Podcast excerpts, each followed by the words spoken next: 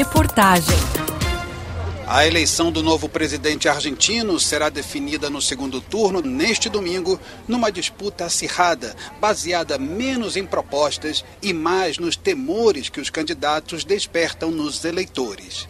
A psicopedagoga Carolina Di Martino, de 44 anos, teme pelo futuro dos três filhos adolescentes se o peronista de centro-esquerda Sérgio Massa ganhar a eleição deste domingo. A mim, quizás, o que me motiva é o medo. O que me motiva é o medo. Tenho três filhos e a cada dia a ideia de irem morar no exterior fica mais forte em suas mentes. É mais o medo que tenho pelos meus filhos, que eles não possam ter uma casa, que não possam ter um futuro, que não possam construir a sua vida aqui no nosso país. Construir sua vida aqui em nosso país. Carolina se baseia no desempenho de Massa como o atual ministro de uma economia em agonia, com 143% de inflação acumulada nos últimos 12 meses e 42% de pobreza.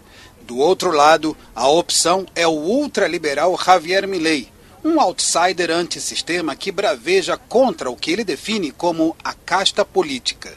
No primeiro turno, em 22 de outubro, Sérgio Massa obteve 37% dos votos, seguido de Javier Milei com 30%. Patrícia Burrit, da coalizão Juntos pela Mudança, liderada pelo ex-presidente Maurício Macri, ficou com 24%.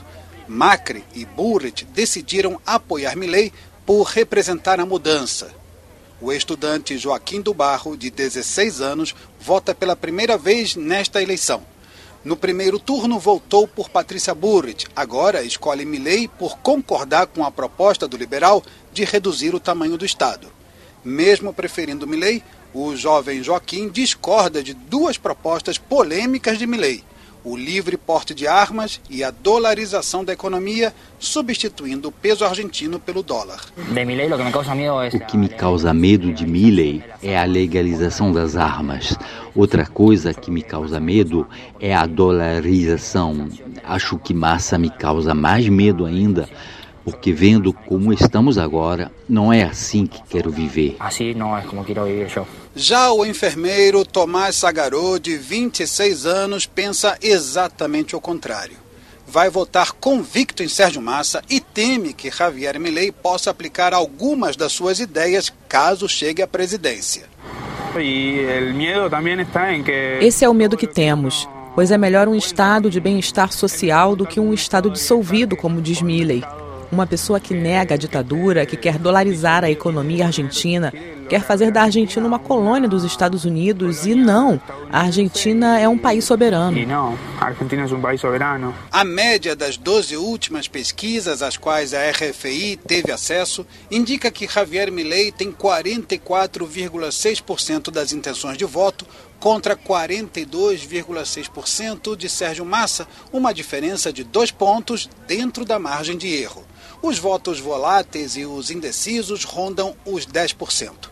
O medo que os eleitores sentem em relação aos candidatos foi o objetivo das campanhas dos dois lados. Uma pesquisa do Centro Estratégico Latino-Americano de Geopolítica, contratada pelo próprio Massa, indica que 49,4% dos eleitores têm medo de Javier Milei, enquanto 44,3% têm medo de Massa.